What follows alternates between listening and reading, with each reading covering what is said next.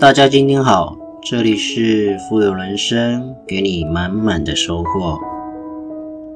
我们知道，在投资盈利里面呢，基本的观念就是要高抛低接，做差价。但是呢，有一句话很有意思呢，常常我们可以看到，新手呢死于追高，老手呢死于抄底，高手呢死于杠杆。因此呢，我们对财富呢要一个正确的认识。您如果明白了，你就会在财富的路上了。什么意思呢？今天这集分享给你。今天这集呢，我们来谈一谈投资中的因果跟福报。我们呢，常常在市场中呢，看到很多歪曲的现象，比方说有人在做庄，编了很多的故事呢，利用我们的贪婪跟无知呢，请君入瓮，结果让我们到最后呢，终于经历了看山不是山，看水不是水的阶段。我们终于知道盈利的本质呢，是洞察力跟心态在市场上的变现。逐渐从简单的财务分析到比较深入的行业分析的财务分析呢，从一些技术的模型呢，转到另外一个技术模型的统计。曾经有一个朋友哈，曾提出一个三碗面的一个看法。第一个呢，就是低估值，风险呢不能够太大，也要控制在一个程度。第二个呢，则是这个行业的公司呢，它要有想象力。第三个呢，在技术上呢，要存在着一个爆发点。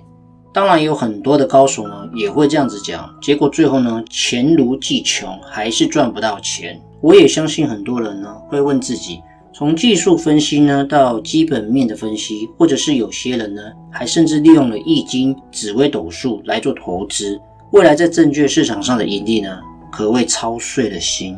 于是乎呢，有些人就会怨天尤人，说我这么的努力，水平这么高，只是自己的运气不好。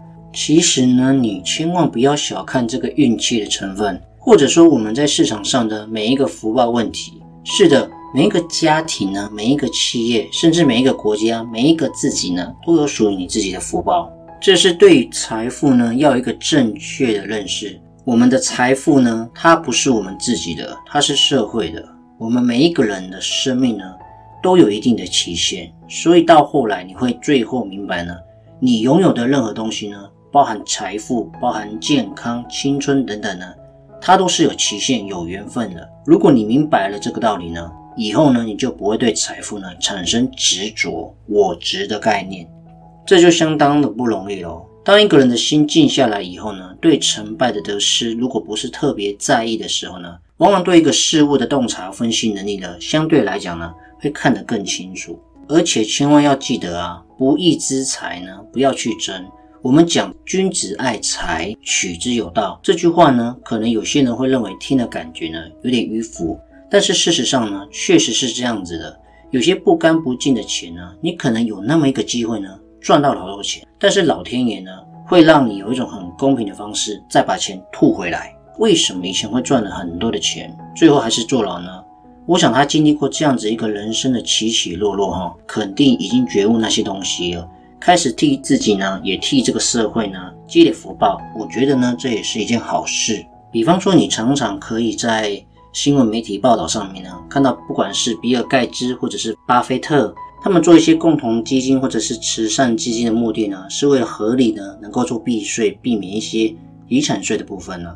那或者是像其他，比方说你知道的艺人古天乐呢，他的相貌呢端端正正的。可能早期他可能是从一个街头小混混，应该是啦，哦，变成一个不断的建盖小学或者是工程希望小学的部分呢，把很多的钱呢都捐给了国家的建设。他活得多么年轻，多么潇洒，有舍有得，天道平衡。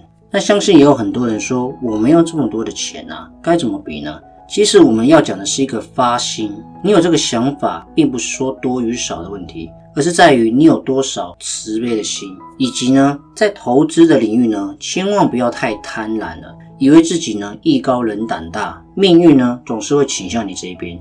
其实我们刚刚也说明了，老手呢常常会有些意外的状况，怎么样呢？能够趋利避害呢？有时候这个趋利避害呢没有太大的意义，因为这个宇宙能量的守恒定律呢放在那边，如果你没有这个德行，你有过多的财产呢，那是一种灾难。当然了，还有一个办法，就是做好自己投资组合的一个战略。这里面牵涉到一个对投资的认知的问题，也就是你必须明白，稳稳健健的增长投资组合战略呢，才是一位投资家真正应该做的事情。而那些暴涨暴跌的人呢，他不是投资家的行为，有点像是投机或者是赌徒的行为。甚至有人会说，在今年二零二零全球大疫情的状况之下呢？如果没有这场瘟疫，我会怎么怎么样？我会怎么样的厉害？其实算了吧，人算呢，肯定不如天算。有任何人告诉你捷径的方式呢，都是一种弯道。只有一个好的发心，真正的呢，去起而行，闻思修。不管是在投资的方面呢，或者是在社会生活的方面呢，都是一样的。你这个人呢，善良了。如果你投向投资市场或者生活的各个方面呢？自然会有爱的反弧线出现，那么你的磁场跟能量呢，也会积累好的回报，积累好的朋友。反过来讲呢，如果你心生恶念，想要获得不义的资财，也许你可能一时呢会得到，但终究会失去的更多。因此，财富呢是一面双刃剑。从好的方面来讲呢，我们可以利用它呢做一些好的事情，比方说，我们可以帮助他人，治病救人。从坏的方面来讲呢，它也是我们人类呢贪婪欲望呢懒惰的一个产物，最终会造成很多无法控制的因素。千万不要哈，总是想尽一切的办法进行各种哦奇怪的学习、模仿、探索。曾经呢，我也在雪球上面呢看到一个文章哦，写了一篇文章的内容是这样：福报呢也是一种核心的竞争力，福报呢是靠努力得来的，应该是说努力修来的。我大体同意呢他的一些看法。如果你没有积累，您哪来的福报呢？您说是吧？所以说啦，小钱呢靠努力，大钱呢要靠福报。那福报哪里来呢？当然还是老天爷给我们的。因此，大多数人呢，无论你如何的精明，如何的成功躲避的灾难呢，其实没有用。